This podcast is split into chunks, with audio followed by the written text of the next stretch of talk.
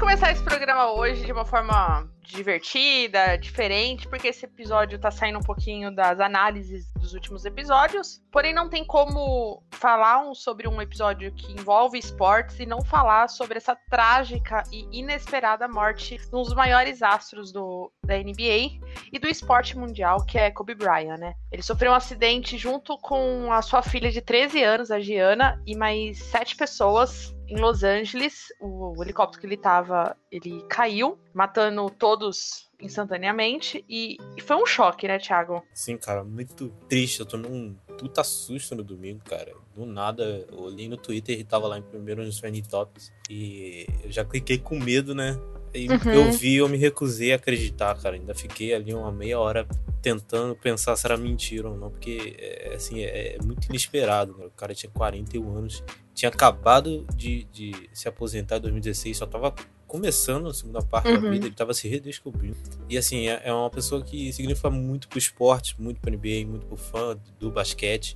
É um dos caras mais completos que já jogaram na liga aí. E você vê uma pessoa dessa partir tão importante é muito difícil, cara. É, e só para contextualizar para quem não entende a importância da existência do Kobe pro esporte mesmo, é... todo mundo conhece Michael Jordan, filmes, citações, dentro da cultura pop, só que o Kobe foi o primeiro a surgir pós-internet. Então, quando explodiu isso no mundo, os jogos dele eram transmitidos para o mundo inteiro. Aqui no Brasil, todo mundo tinha a camisa roxa e laranja, o número 8 e depois posteriormente com o número 24. Ele jogou no Los Angeles Lakers a sua vida inteira, os seus 20 anos, né? É, todo mundo, quem gosta de basquete e de esporte, lembra onde estava no seu último jogo, né? Onde Sim. ele, no último jogo da carreira, fez só 60 pontos. no último jogo da carreira. No último jogo da carreira. Pra quem então... não, não manja muito, tipo, 60 pontos é muito. A maioria dos jogadores passa um pouco de 20. É muito pontos. 60 pontos é, é uma quantidade absurda de pontos para um cara que tá no último jogo. E assim, é, é, o que mais deixou no, no baque também, porque no, no, sábado eu tinha visto um jogo Sim. do Lakers, que é o time do LeBron James, que é o maior astro da liga hoje, um dos melhores. Ele tinha acabado de bater o recorde do Kobe Bryant e passado para segundo lugar nos maiores pontuadores da liga. E todo mundo tinha lembrado dele. E o Kobe tava no jogo, se eu não me engano. Não, acho que ele não, não tava no não jogo. Tava. Ele mas ele parabenizou o LeBron. E eles são muito brothers, enfim. Uhum. São amigos. E tinha a última postagem do Kobe no Twitter e no Instagram foi sobre esse recorde que o LeBron é, bateu na, na, noite do sábado. E, cara, é, é, você vê, você entra no Twitter dele e vê que o último tweet dele é aquilo ali, cara, é, é você fica é muito triste, cara. Você fica realmente emocionado. Não só isso, não ele ter batido esse recorde, né, o LeBron, colo... não que o Kobe tivesse fora das evidências, mas colocou ainda mais em evidência, ainda mais a grandiosidade do próprio LeBron e do próprio Kobe, dessa irmandade entre os dois e eu não assisti o, o, jogo, eu não tinha visto, e acordei no dia falando, nossa, o LeBron passou, passou, e de repente o Kobe Bryant, eu falei, nossa, o Kobe Bryant está nos Trending Topics por causa disso, né? E quando começa a vir as primeiras notícias, o pessoal perguntando se era fake news, e é surreal. E para quem não sabe, a, o, o, Kobe Bryant ganhou um Oscar. Ele, ele é campeão esportivo em tudo que ele fez. E ganhou, e ganhou um Oscar. É, ele fez uma carta de despedida em amor ao basquete em 2015 para 2016, quando ele anunciou que ele ia se aposentar no final da, da, da, temporada. E anos depois, junto com o desenhista Glenn Kane, ele escreveu o Dear Basketball, que é escrito e narrado por, pelo Kobe, que ele conta todo seu amor e as decisões que levaram ele à aposentadoria. E é eu só li a carta, eu nunca vi o documentário. Agora está sendo disponibilizado pela produtora desde ontem para o mundo inteiro ver gratuitamente. E a carta é, é linda. Eu lembro que eu chorei em 2016 quando eu li pela primeira vez. Porque é uma, é uma carta de amor ao esporte, a tudo que ele fez pela vida inteira. E é surreal ainda.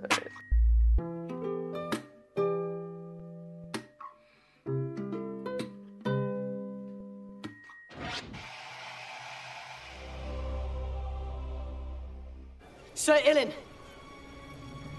bring me his head.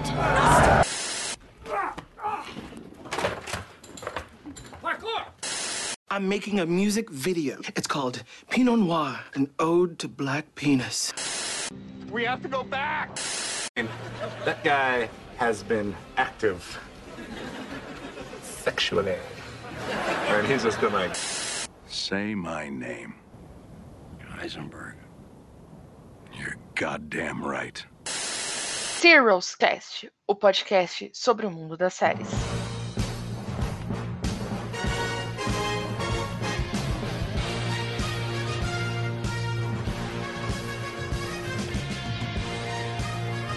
Olá, nós somos o Serials Cast e aqui falamos sobre séries.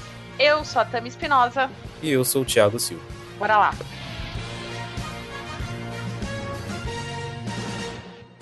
Bom, senhor Thiago Silva, num dia Hum. qualquer por aí, na expectativa de um dos eventos esportivos mais especiais do ano, a gente teve uma ideia. Sim. Uma ideia genial. Por que não falar sobre esportes no Serials Cast? Por quê? Porque sim, porque a gente é amante do esporte e a gente pode falar. O podcast é nosso. Exatamente. E a gente tá aqui, só nós dois, porque a gente falou pro Cid que como ele não gosta de esportes, ele não vai estar presente O nisso. Cid, ele não tem alma, nem coração. Ele nem é coração. uma isso aí. pessoa, assim, que deve ser muito triste, né? não gosta de esporte, é muito triste mesmo. Muito triste. Brincadeira. E não pôde estar presente nessa gravação, mas eh, seria interessante explicar o que, que é NFL pra ele, né? Mas antes de tudo, vamos contextualizar o que, que vocês estão ouvindo aqui hoje. Para quem não conhece essa super tradição já existente há muitos anos nos Estados Unidos, que acaba afetando todo mundo, é que existe um evento esportivo chamado Super Bowl. Super Bowl é o nome que se dá à final do campeonato de futebol americano. Aí você fala, tá, o que é futebol americano, senhor Thiago?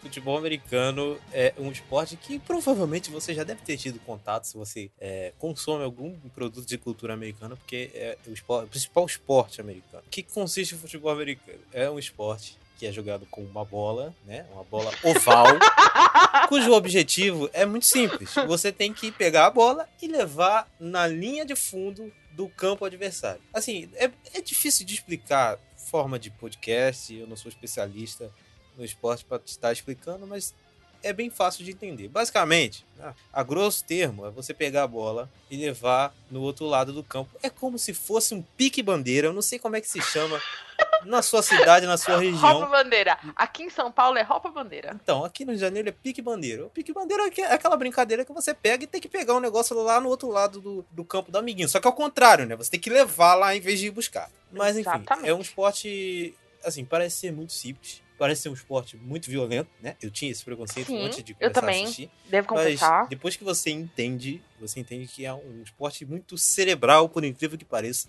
Tudo Uhum. é pensado. é, tem muito jogador, tem muita coisa acontecendo e, por incrível que pareça, tudo é pensado. Devo confessar que eu descobri o Super Bowl quando eu tive acesso à ESPN, no começo dos anos 2000. E era surreal ver o Everaldo narrando junto com o Paulo. E eu não entendia nada, eu via só as pessoas correndo um pro outro. E dentro das séries, o futebol, o futebol americano é muito forte. É, é, é como se é o nosso futebol pra eles, né? Então toda novela da Globo vai ter a, a porra do futebol lá. A gente vê aqui a Avenida Brasil com o seu timinho. Nos Estados Unidos era um time de futebol, então eu sempre tive muita curiosidade e durante os anos, todo ano você vai aprendendo um pouquinho mais e hoje sou uma viciada, apesar de ainda não ter time. Você tem time, Thiago? Não, eu, eu tenho um, um costume assim, eu torço pro Flamengo e só. O Flamengo é meu único time na minha vida. Eu, não- eu gosto de vários outros esportes, mas eu só torço pro Flamengo, entendeu? O Flamengo, ele tem um time de futebol americano aqui no Brasil, entendeu? Santos também, tá? Então, aí eu isso. torço pro Flamengo Imperadores na BFA. Mas, tipo, na NBA, Não. eu sou muito fã da NBA, né? E eu não tenho Uhum. time na NBA. Eu torço pro LeBron James, que é maravilhoso. Mas eu não tenho time em outros países, eu só tenho o Flamengo. Não. É isso. Devo confessar que eu não tinha um time de futebol americano. Porém, surgiu uma série aí que a gente vai falar sobre ela daqui pra frente. Talvez, talvez, talvez eu caia numa camiseta escrito Tammy Pearson atrás. Meu Deus. Porque eu me sinto, eu me sinto da família, né? O nível de fanboy da série. É. é, Mas a gente, vai, a gente vai falar sobre ela daqui a pouquinho. E domingo agora vai ter o jogo. E gente não pode deixar de deixar gravada aqui a gente errando tudo. Porque, senhor Thiago, quem vai ganhar esse Super Bowl? Você tem ideia? Assim, melhor ainda. Eu quero que você dê a sua opinião normal e depois alguém que você tivesse dinheiro para apostar em quem você apostaria. É a mesma? É, pra mim é mesmo. Eu tô torcendo pro Kansas City Chiefs. Apesar de. Hum. Dinheiro acho que eu não apostaria. Porque a defesa do Não, não, não. Eu, eu estou te dando, eu estou te dando Quem, dinheiro. quem então. não entende nada do esporte tá entendendo merda nenhuma que eu tô falando. Mas a defesa do São Exato. Francisco, ela é um negócio assim sobre-humano. Então, eu Exatamente. prefiro apostar no São Francisco dinheiro, mas no coração. Uhum. Eu quero que o, o Kansas City Chiefs ganhe Uhum. por causa do Patrick Mahomes, que é o Mahomes. quarterback do time. O quarterback é o principal jogador do time, ele que arma todas as jogadas, é o cara que Uhum. lança a bola. É, e geralmente, na, na- nos, nos Estados Unidos, ele, quando, quando mostra muito o futebol americano na cultura americana, é o bonitinho do high school lá. Não tem? O bonitinho é o quarterback. É sempre ele. É sempre ele. Ele também vai falar um negócio que vai resumir tudo que eu falei. Fala. Exatamente. Ele não é o Giselo, mas é o Giselo. É. É o Giselo O vermelho. quarterback é a posição do jogador que é o marido da Gisele Bündchen, o Tom Brady, que é considerado Não, por não, muitos é o é melhor jogador da da história da NFL. É, Ah. é marido da Gisele. Aqui o machismo não vai. Então ele é marido da Gisele. O nome não será dito. É Giselo. É Giselo, é o Giselo, ok? Eu também vou, devo concordar com o Thiago. Eu devo confessar que essa temporada eu não assisti com tanta ênfase, então estava um pouquinho perdida nos playoffs. Estou torcendo pro Marrones, acho que ele merece por tudo que ele tá fazendo nas últimas temporadas, mas a defesa do, 90 ou do 49 é ridícula. Então se eu tivesse também que apostar meu dinheirinho, eu apostaria no São Francisco. E seu, meu coração vai estar torcendo pro Kansas no domingo. Porém, eu prefiro um jogo decente, que vai lá pra prorrogação, É, que não seja aquele marasmo. Nossa, o ano passado foi uma merda o jogo, né? Valeu pelos trailers, né? Os trailers foram melhores do que o jogo. Isso que a gente vai falar agora, porque assim, tudo bem, você pode não ter entendido nada de esportes, pode ter dado, até saído do podcast agora. Peço desculpas a você, mas a gente tem- teria que contextualizar o que é o Super Bowl pra você entender o que a gente vai falar agora. O você sabe que os trailers sempre saem em fevereiro e você nunca sabe por quê. Mas eu vou te contar. A audiência do Super Bowl, ela é ridícula. É a maior audiência da televisão mundial.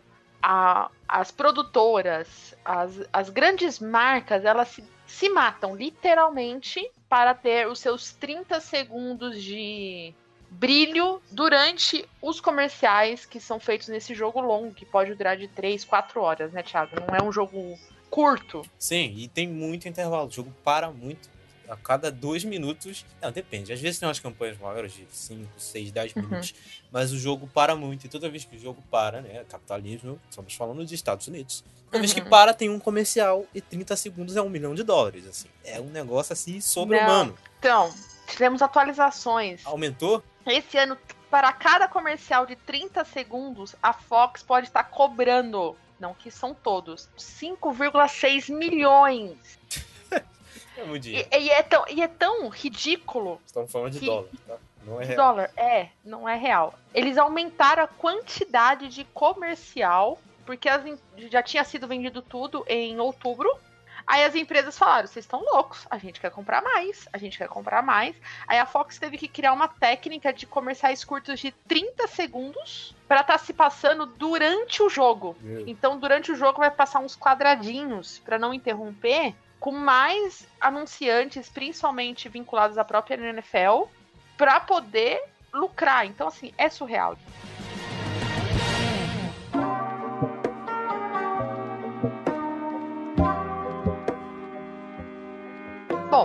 Gente contextualizou você, entendeu o que, que é esse momento da cultura pop. A gente vai focar no que a gente fala aqui nesse episódio, nesse episódio, nesse podcast lindo, fofinho, que é as séries. As séries, elas têm um destaque a mais dentro desse evento que envolve o Super Bowl, dentro da televisão. Para vocês terem uma ideia, a- o Super Bowl, todo ano, ele é cuidado, vamos colocar assim, por uma emissora. Então, cada emissora dos Estados Unidos, durante um ano, ela tem o direito à programação desse dia. Então, ela que decide tudo. E igual eu falei, é a maior audiência do mundo. O que a passa depois do Super Bowl sempre tem uma audiência trastosférica. E existe uma tradição nos Estados Unidos que sempre se passa um episódio de série após o Super Bowl. E é sobre isso que nós iremos falar hoje. Para quem não sabe, a primeira a aproveitar isso foi a CBS, que após o Super Bowl ela passou um episódio de uma série chamada Wounding Family, onde ela atraiu só 35 milhões de espectadores.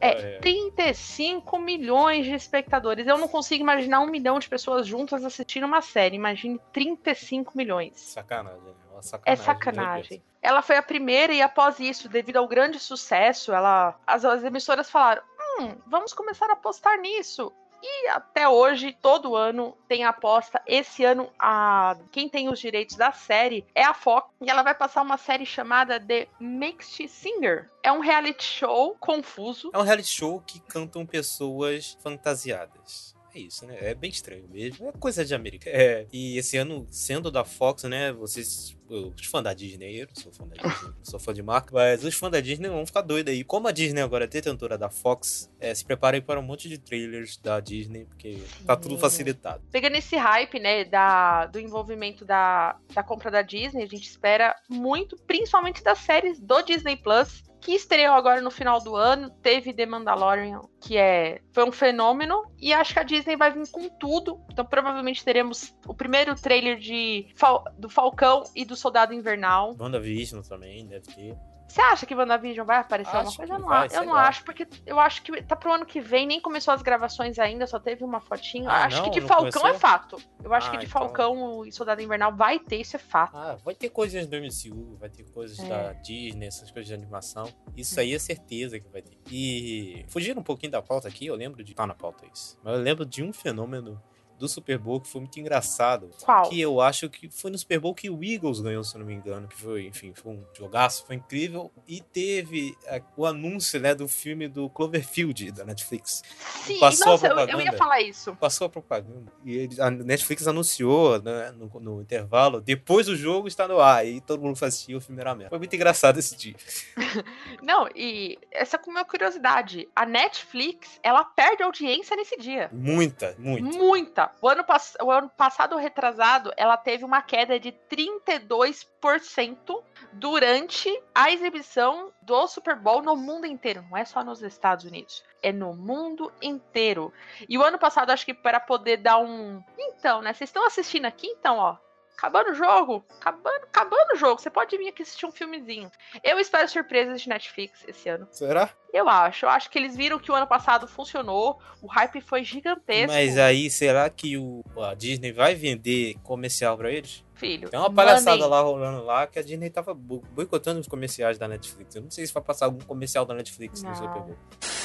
Mas vamos lá. Agora vamos falar sobre alguns episódios especiais que tem que ter uma menção honrosa. E eu acho que eu não posso começar não pelo primeiro no ranking da maior audiência das histórias, que é o episódio de Friends, que atraiu 52 milhões de espectadores. Que é o episódio de One After the Super Bowl, parte 1 e parte 2. Ele é da segunda temporada. Ele passou no dia 28 de janeiro de 96. E ele é épico. Ele tem participações pra lá de especiais. Primeiro ele tem Joe Van Damme, Meu Deus. Brooke Shield, Julia Roberts, Chris Isaac. Tem os, os seis Friends é, juntos num número musical em homenagem a Rei Leão.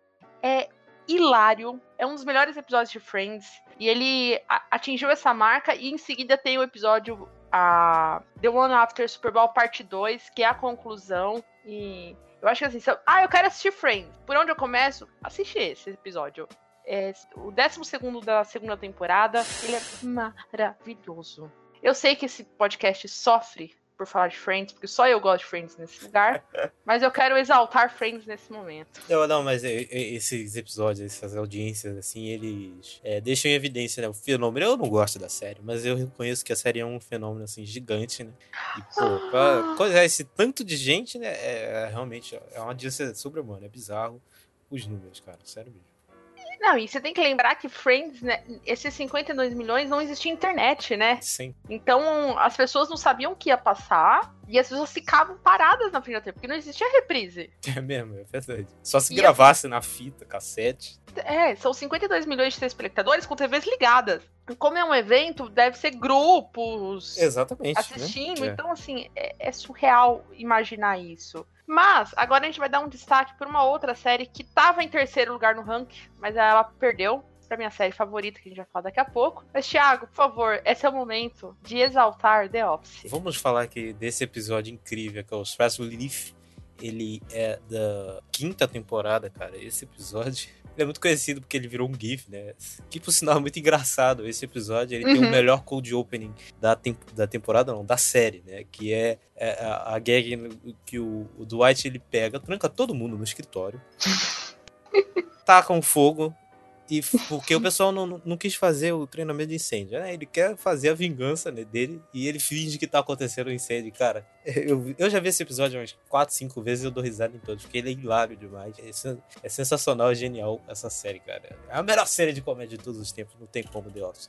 É muito incrível esse episódio. E ele foi assistido por 22,9 milhões de pessoas, é a maior audiência da série. Não é, uma- não é os 50 do Friends, né? Mas é, é uma coisa assim gigantesca, mesmo assim. É bizarro, Não, e, e ele aguentou durante muitos anos, né? A, esse posto de um dos melhores episódios de, de pós-Super Bowl. Toda, qualquer lista que você jogar na internet, ele sempre tá no ranking, é sempre tipo top 2, top 3. Claro, perderam sempre pra Friends, né? Mas. Diz.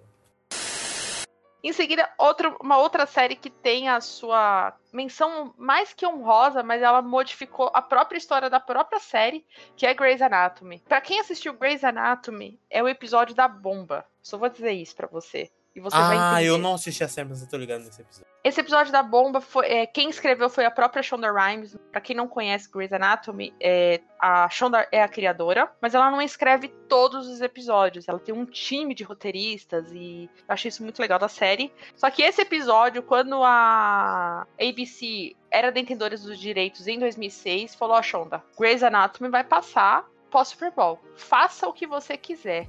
Aí ela criou os famosos episódios eventos das séries, aonde ela bota a protagonista dentro de uma sala de cirurgia com uma pessoa com uma bomba dentro e a Merit segurando essa bomba. e esse episódio é tenso demais. E não só isso, tem a Bailey que tá em trabalho de parto, o Derek operando o marido dela. É, é, uma- é um, um episódio extremamente angustiante e ele teve uma audiência sensacional de 33 milhões de pessoas. Caraca. É, se eu não me engano, é o, é o segundo episódio mais famoso da série, de audiência, assim. É, enfim, eu não assisti a série eu sei que episódio é esse. É realmente muito famoso. Depois também temos Arquivo X, com um dos episódios lendários, onde toda a trajetória do Mulder e da Scully muda, né? Que fala sobre o câncer dela, que é o episódio da quarta temporada, que é considerado uma das melhores séries, então. Por sinal, esse episódio, cara, ele é co-escrito pelo Vince Gilligan, que, enfim... Quem é, gosta da melhor série de todos os tempos, também chamada de Breaking Bad, conhece muito bem esse homem incrível, né? É, Vince Gilligan é incrível. Ele já tava aí em Arquivo X fazendo episódio memorável. Em seguida, nós vamos falar um pouquinho de séries. Antes de a gente falar da nossa série favorita, que ela vai ter um momento aqui especial, teve uma, um reality, reality não, um talk show que estreou. Não sei se vocês já ouviram falar, que é o Jimmy Kimmel Live. Ele estreou em 2003, uma aposta da ABC, em vez de sair da série, estrear um talk show noturno de comédia. E só se tornou o maior talk show da história até hoje. Né? Ele todo ano ele tem um especial da semana em homenagem à estreia da série, é sempre comemorado o aniversário e, e é, é muito louco você assistir esse episódio, tem no YouTube, se vocês puderem depois dar um, dar um Google. E ele faz as referências ao jogo que acabou, então é ao vivo. é, a maioria das séries são gravadas, né? Então não tem. E ele não, ele interagiu com o resultado do jogo. Então é, é Também não, maravilhoso. não faria muito sentido ser o nome Jimmy Kimmel Live, né? E ser gravado. Brincadeira. vocês sabem mas- que existe alguns. É, eu alguns- sei, eu sei, eu tô ligado. eu tô alguns ligado. talk shows aí que você acha que é, como se diz, ao vivo, mas na verdade é tudo armado. Eu tenho muita vontade de ir um dia, devo confessar, viu? Bom, agora a gente vai ter o nosso momento pré-choro. Porque daqui a alguma, alguns episódios nesse podcast, a gente vai exaltar essa série devidamente. Então nós vamos falar esse episódio sem spoilers. Mas é que é difícil, né? É difícil, é difícil falar desse episódio sem, sem spoiler, mas enfim, é This Is Us, né? Pra mim é o melhor episódio do Super Bowl disparado, porque é um episódio contextualizado com o tema e com o dia.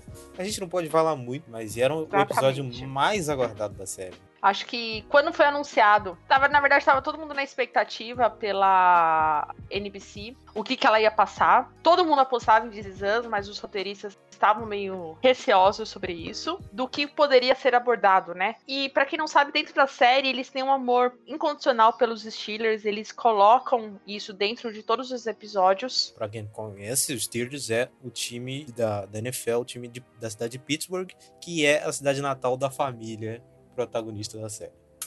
Naquele ano existia uma expectativa muito grande que os Steelers poderiam chegar na final. E nesse episódio, a, a série vem abordando desde o seu quarto, quinto episódio da primeira temporada um fato que acontece dentro dessa família. E, e ele, vai, ele vai sendo construído aos poucos. E quando chega nesse episódio que se chama o, o pós-Super Bowl, ele conta finalmente o que acontece de uma forma linda, dolorida, e Chocante. que eu e mais 27 milhões de pessoas entraram em choque. Gente- eu, eu lembro que enquanto tava acontecendo o evento, eu tava com muito medo de tomar spoiler, devo confessar. Porque eu falava assim, na hora que acabar esse jogo, a internet vai explodir, vai todo mundo falar sobre esse episódio. Eu fiquei esperando a legenda, a legenda saiu uns quatro dias depois do episódio, acho que numa quarta, quinta-feira, e eu falei, meu Deus, eu vou poder assistir só no final de semana. E quando eu dei o play, é um negócio surreal, porque eu tive que parar, porque o episódio ele trata de uma, apesar de não ser ao vivo, eu acho que ele aborda muito isso porque mostra ter uma televisão e mostra os lances do jogo que está acontecendo. E isso é isso foi uma sacada genial de contextualizar o que tá acontecendo. Acho que para quem assistiu em seguida deve ter sido um link e uma ousadia da própria NBC. Deu muito certo. É tipo um easter egg, sabe? E quando faz a revelação, é, entrou pra história esse episódio. Não, não tenho o que dizer. Ele quebrou todos os recordes, é uma das maiores audiências dos últimos anos da história desse pós-Super Bowl.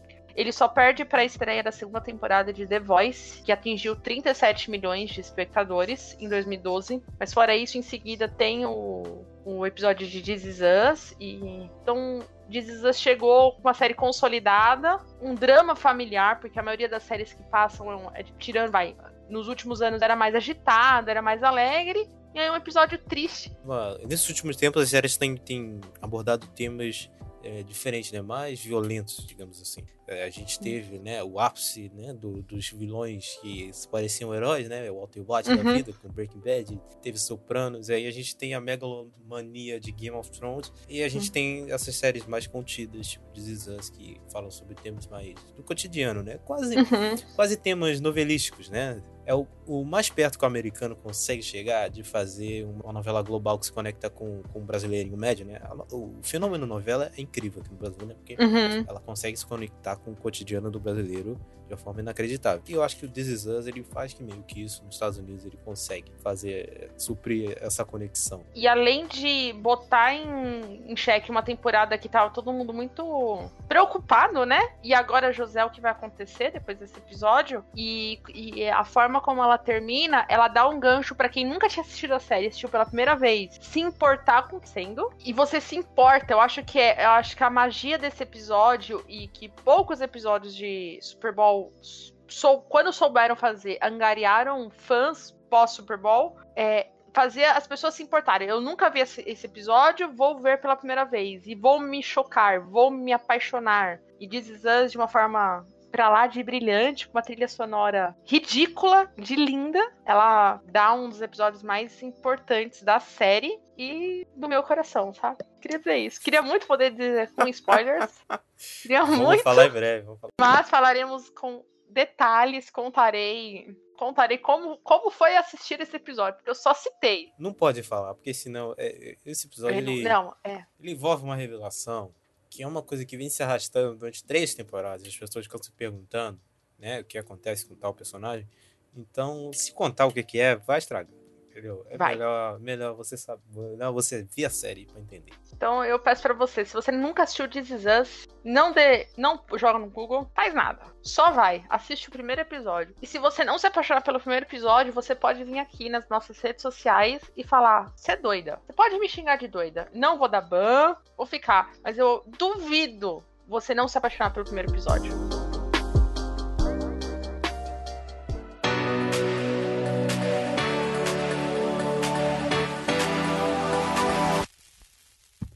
Senhor Thiago Silva, agora, depois dessa carta de amor a, e ao cultura pop em geral, que envolve esse evento esportivo, quero que você deixe suas redes sociais para onde o pessoal possa te encontrar, para saber se a gente vai acertar ou não, né? Porque esse episódio vai sair um pouquinho antes do. É, vai, vai sair. Daqui a pouco tá começando o jogo. Ou então você vai lá, me segue no Instagram, me segue no Twitter, arroba SilvaTiago015. Vai lá que eu vou estar comentando do jogo. Provavelmente vou estar falando dos trailers novos, né? Vai surgir umas bombas aí, uns trailers merda. Com certeza, os caras vão gastar milhões, vão fazer um trailer horroroso. Que sempre tem essas coisas. Será? Será? Sempre Será tem, que não, esse ano? Porque o ano passado foi fraco, né? Aí vai que aparece um cover feed de Paradox novo, né? Aí a gente vai lá, assiste o cover feed de Paradox e fala com a merda também. Não tem problema, não. Pode me seguir lá, arroba SilvaTiago015. Bom, eu sou a Tata Underline Tami com dois M's e Y, tanto no Instagram quanto no Twitter. Você pode ir lá ver se eu acertei ou não, se você sou doida ou não sobre This Is Us, assiste. E as nossas redes sociais, nós somos o arroba Podcast, tanto no Twitter quanto no Instagram. Favor, compartilhe com seus amigos fãs de NFL, compartilhe com fãs de séries, pra gente poder crescer nesse mundo da podosfera. Um beijo e tchau!